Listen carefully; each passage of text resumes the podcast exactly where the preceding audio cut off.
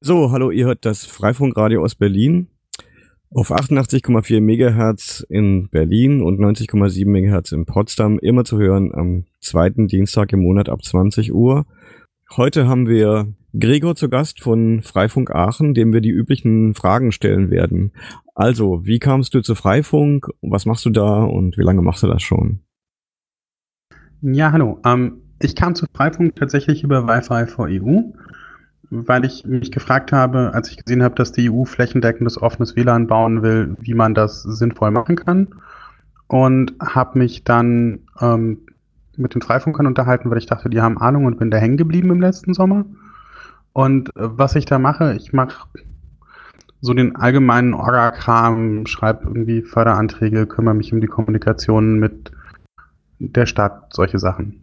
Und lerne nebenbei ganz fürchterlich fleißig, wie das Internet funktioniert ja, wie das Internet funktioniert und auch über Funk wahrscheinlich wirst du was lernen, nehme ich an.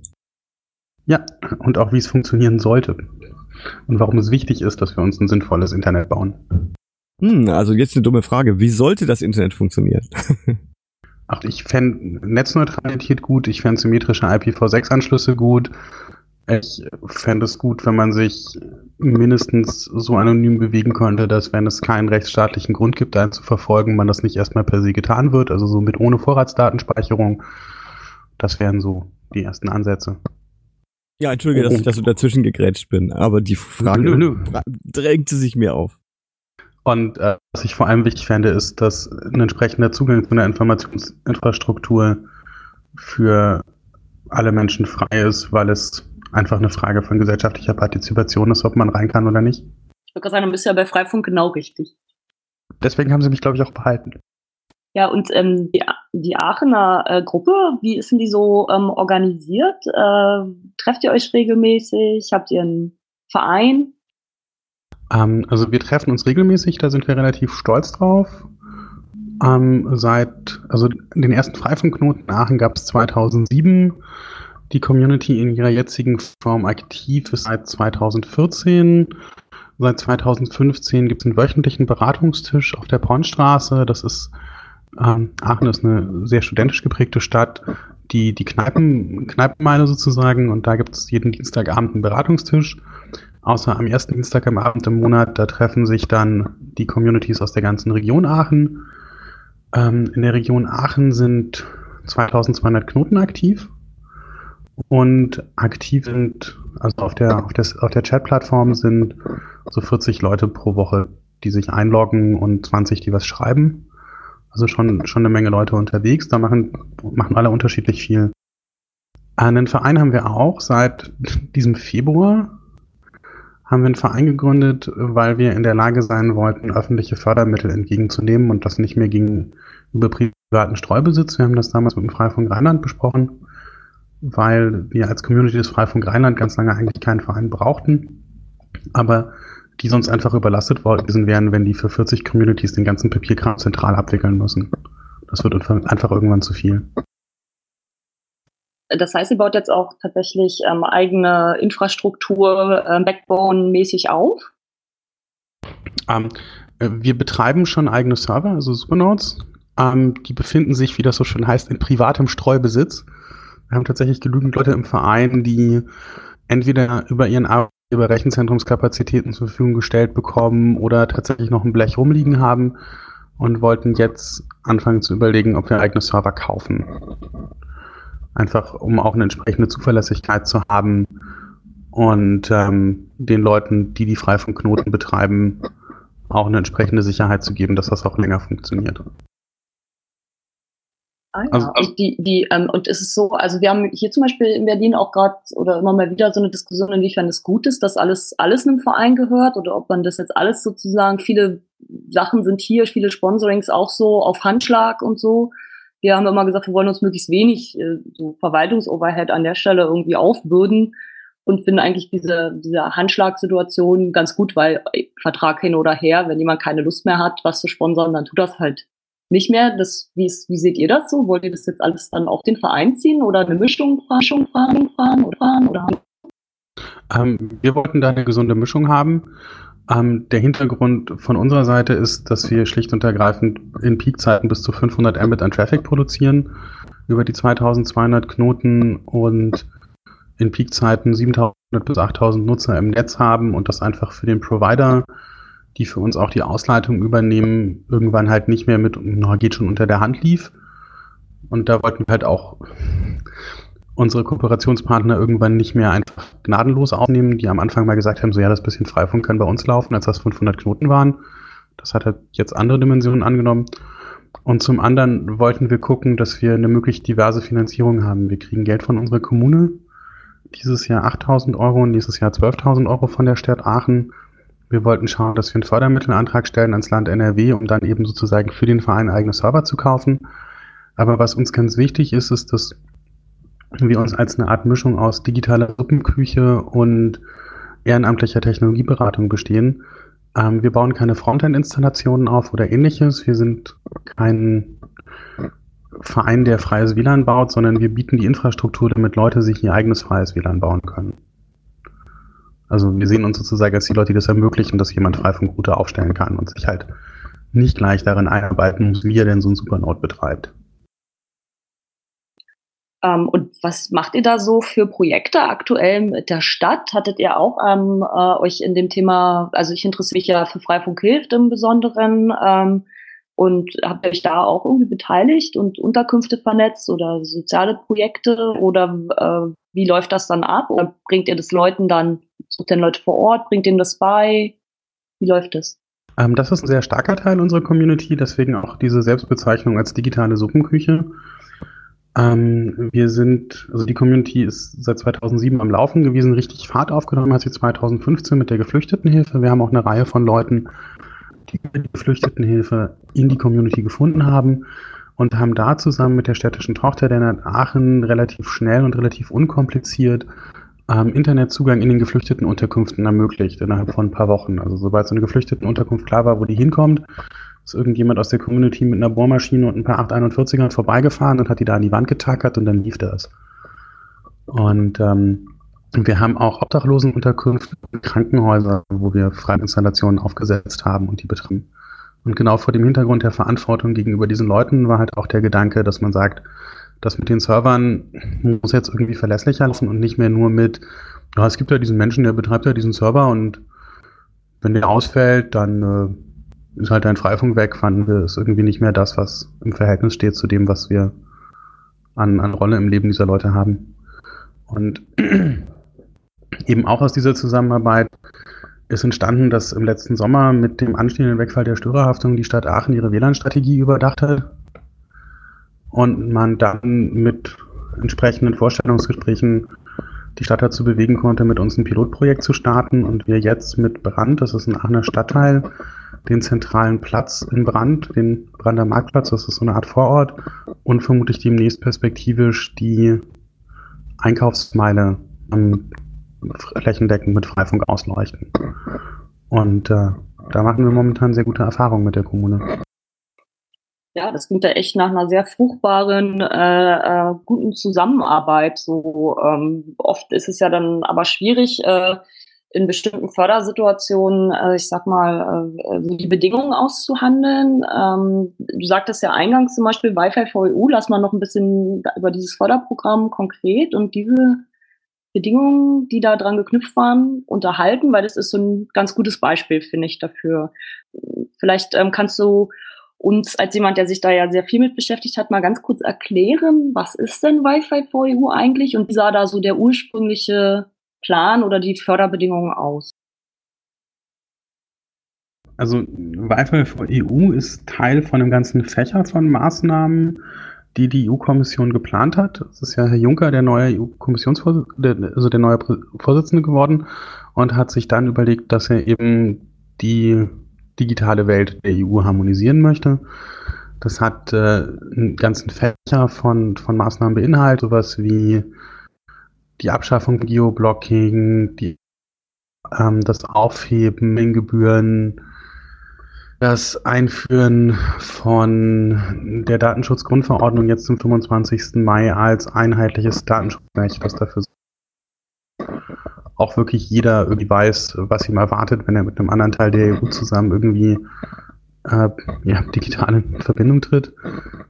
Ähm, aber eben auch das Projekt Digital Single Gateway, bei dem man versucht hat, dafür zu sorgen, dass in Zukunft alle Kommunen in der EU für jeden EU-Bürger das Internet offen stehen, um zumindest die rudimentärsten Sachen zu erledigen, also einen Hund anzumelden und einen Bewohnerparkhausplatz oder eine Ummeldung, damit Leute, die in einem anderen Teil der EU wohnen, nicht zwei Tage zu ihrer Heimatkommune reisen müssen, aber eben auch Wi-Fi vor EU. Und äh, der Plan der Wi-Fi vor EU ist jetzt doch sehr ambitioniert und zwar ist das flächendeckendes offenes WLAN für alle EU-Bürger.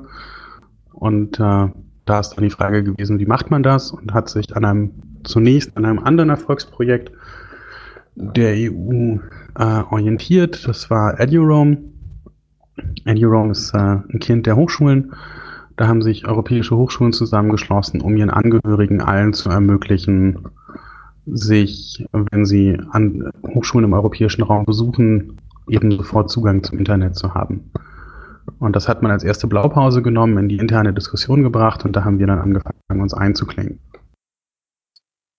Ja, genau. Äh, wenn ich es richtig in Erinnerung habe, äh, war so der Plan, äh, der in den ersten Veröffentlichungen, das läuft ja schon eine Weile, diese, diese Diskussion, oder dass das kommt, ist schon länger klar. Da standen so Rahmenbedingungen drin, wie, ähm, weil das im EduRoam eben auch so gemacht wird. Man registriert sich in einem, äh, auf einer Vorschaltseite einmalig. Hier war der Vorschlag tatsächlich mit der ähm, äh, Handynummer sich äh, zu registrieren und dann äh, quasi ähm, überall, wo es eben dieses Wi-Fi for EU gibt. Ich glaube, du hast die Zahlen besser im Kopf. Es sind irgendwie Tausende von Kommunen, die da, Kommunen, die da gefördert werden sollen.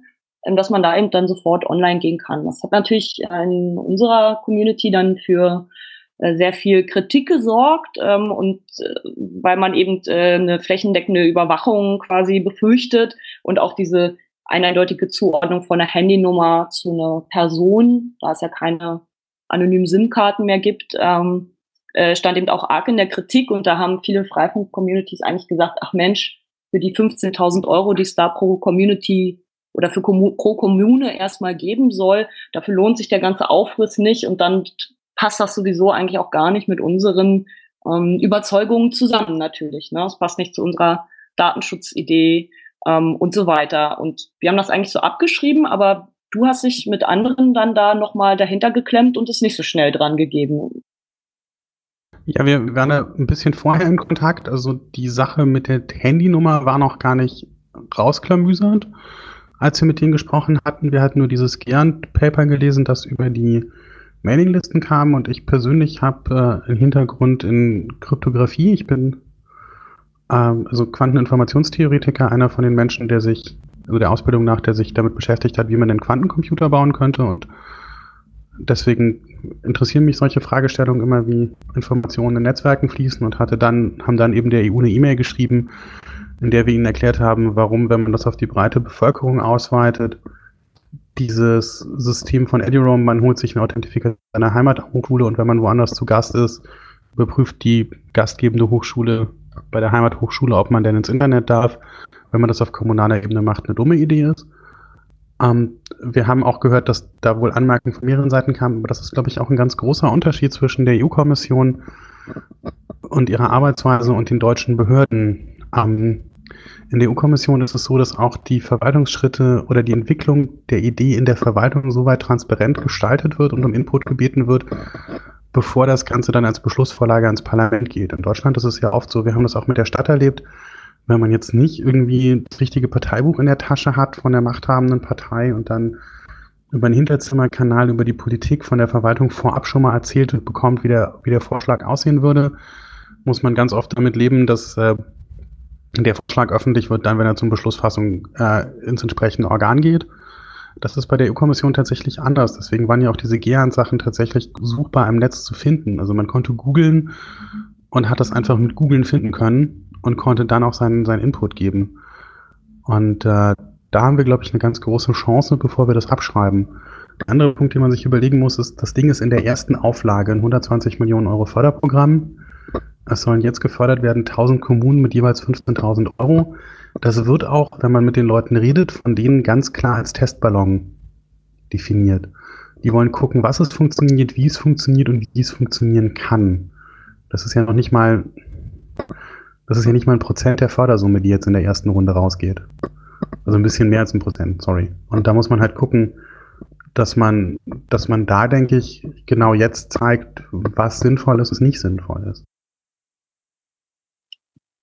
Genau, und ähm, ihr habt ja dann äh, tatsächlich da auch ähm, euch gemeldet und ähm, Brief hingeschrieben äh, und hattet dann auch Antwort bekommen und es scheint sich jetzt ein bisschen was zu tun. Ähm, das, du hast hier ein Zitat, ähm, äh, ist es aus der Antwort, äh, ich lese das mal kurz vor ähm, dass die oder eine neue Pressemitteilung in diesem Zusammenhang, Wi-Fi for EU finanzierte Netze werden kostenlos und werbefrei sein und keine personenbezogenen Daten abgreifen.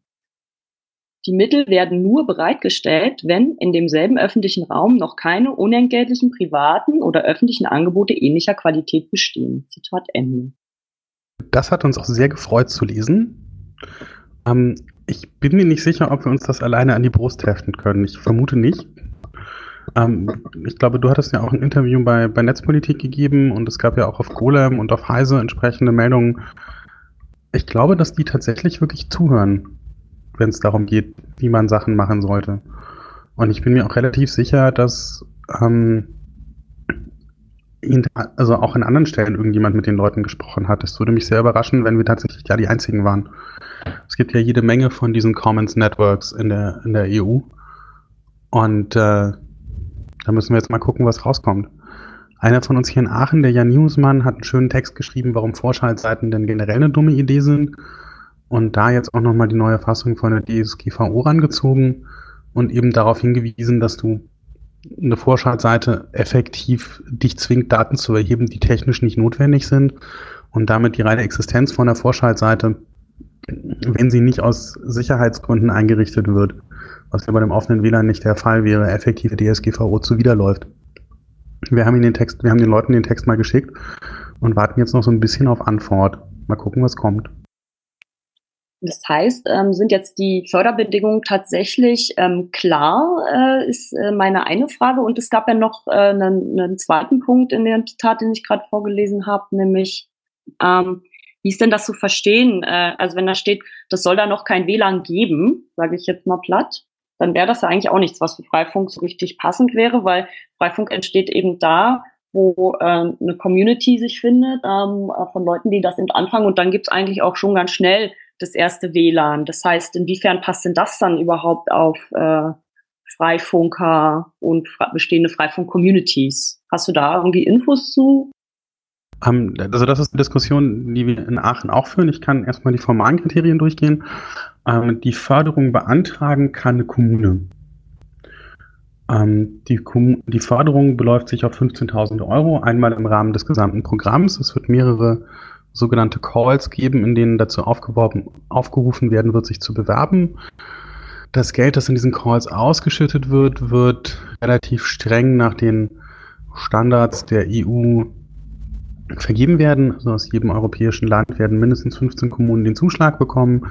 Jedes europäische Land wird maximal einen bestimmten Prozentsatz, ich glaube 8% sind es, der Fördersumme erhalten können über das gesamte Programm hinweg. Und äh, vergeben werden diese 15.000 Euro, um das schlank zu halten, nach dem Prinzip First Come, First Served.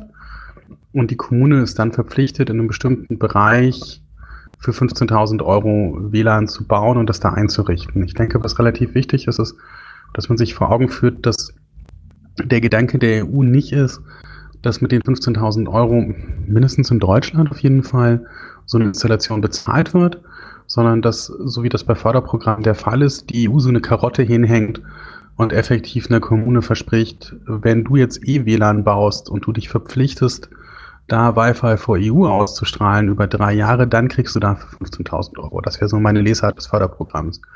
Also wenn eine Kommune irgendwie für 40.000 Euro WLAN baut, dann nimmt die die EU davon 15.000 Euro ab, wenn sie dafür dann Wi-Fi vor EU ausstrahlt. Das wäre so mein Eindruck, weil mit 15.000 Euro kriegt man ja für eine größere WLAN-Installation vielleicht die Hardware bezahlt, vor den Handwerkskosten gar nicht zu reden.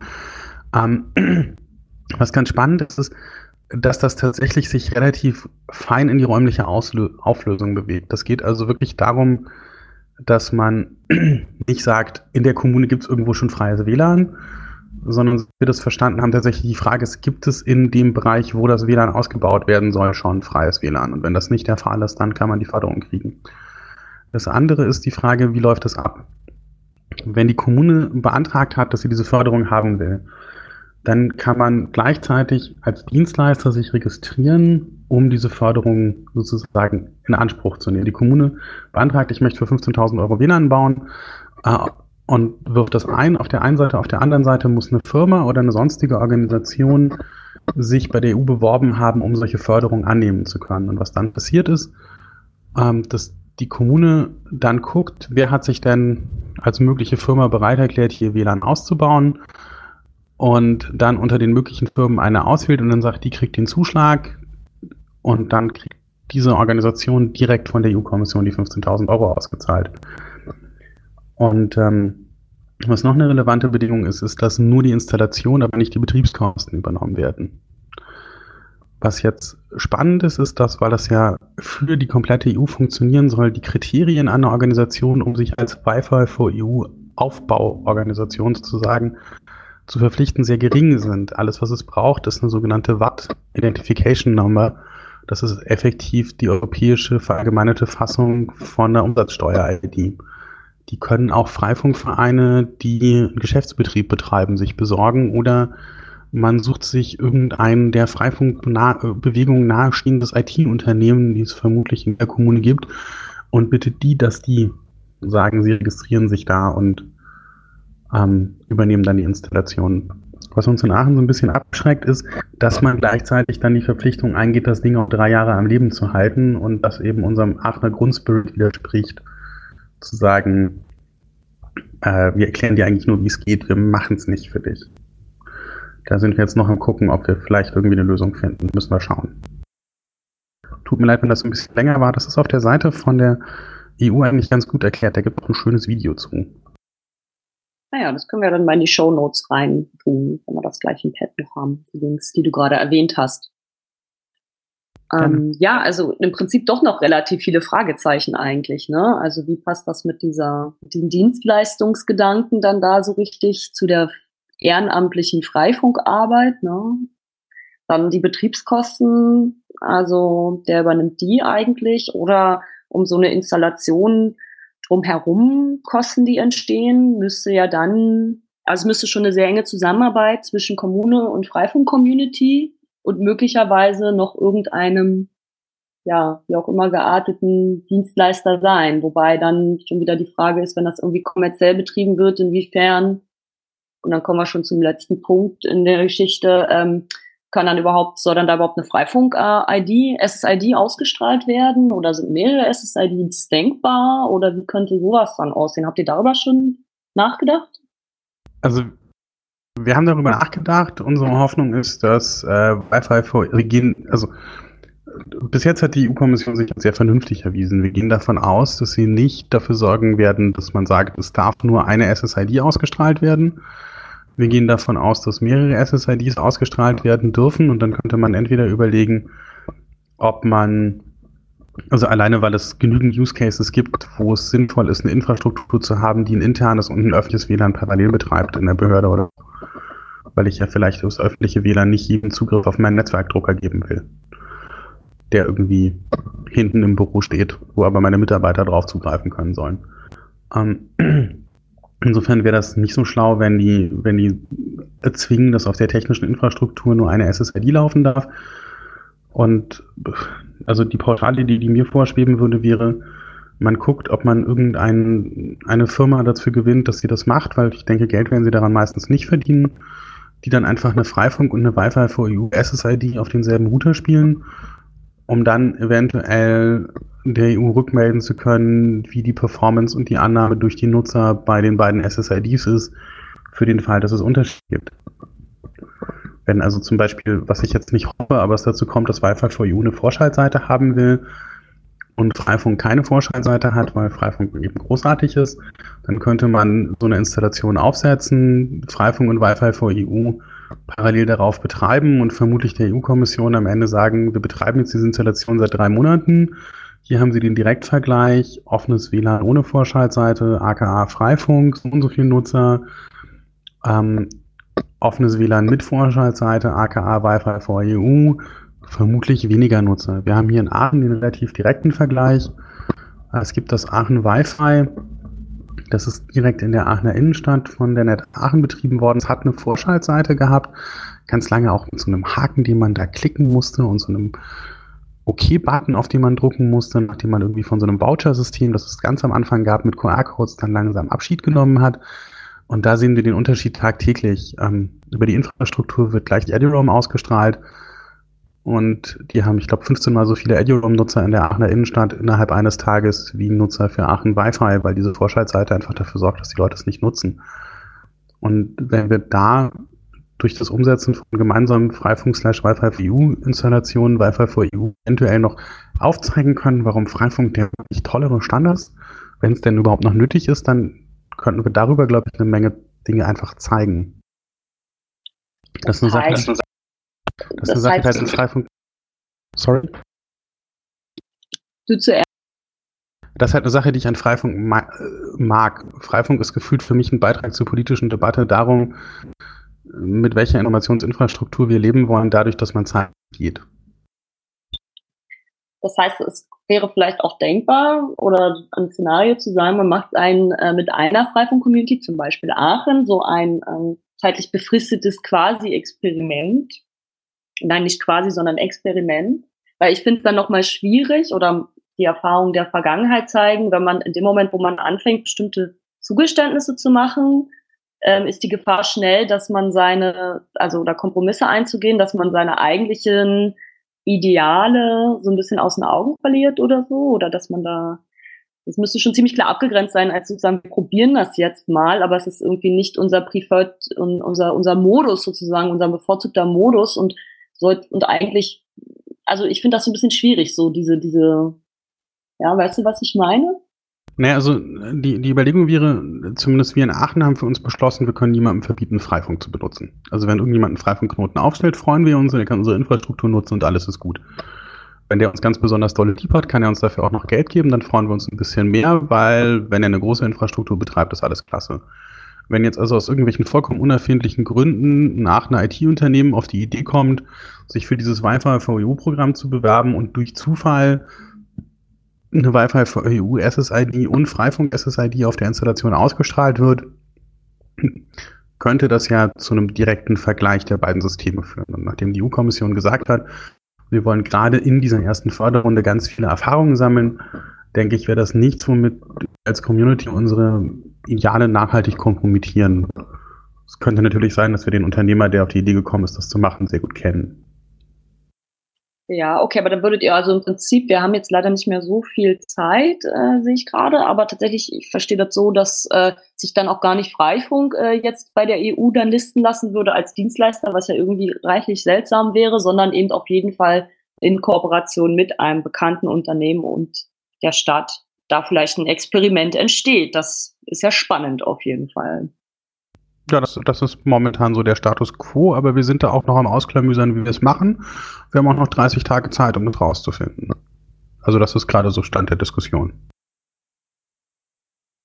Ja, dann äh, müssen wir eigentlich jetzt auch schon die Zusammenfassung dann haben. In einer Minute ist dann auch unsere Sendezeit rum. Gibt's noch was, was zu sagen wäre, jetzt extra, was ganz wichtig ist, am Ende zu betonen? Ähm, es gibt auf der Wi-Fi for EU-Seite ein Inputfeld, wo allgemeine Bürger der Europäischen Union so eine Art Wünsche und Rückfragen an Wi-Fi for EU stellen können. Da also Menschen äh, Sachen einschreiben wie, wir finden Vorschaltseiten doof, bitte baut Wi-Fi for EU ohne Vorschaltseiten, könnte das gehört werden. Ja, das klingt nach einer wunderbaren Idee und einem zusätzlichen Beitrag für die Show Notes. Genau, nee, also wunderbar. Ich danke euch beiden. Es war wirklich sehr schön, euch zuzuhören. Ich habe hier die Zuhörerinnenrolle übernommen. Und ja, wunderbar. Vielen Dank für euren Beitrag. Ja, vielen danke, Dank. Gregor, dass du dich da so reinhängst und für die vielen Informationen. Danke, danke. Danke euch beiden für dieses Radio und danke dafür, dass ihr Freifunk überhaupt auf den Weg gebracht habt. Das ist eine wirklich coole Sache.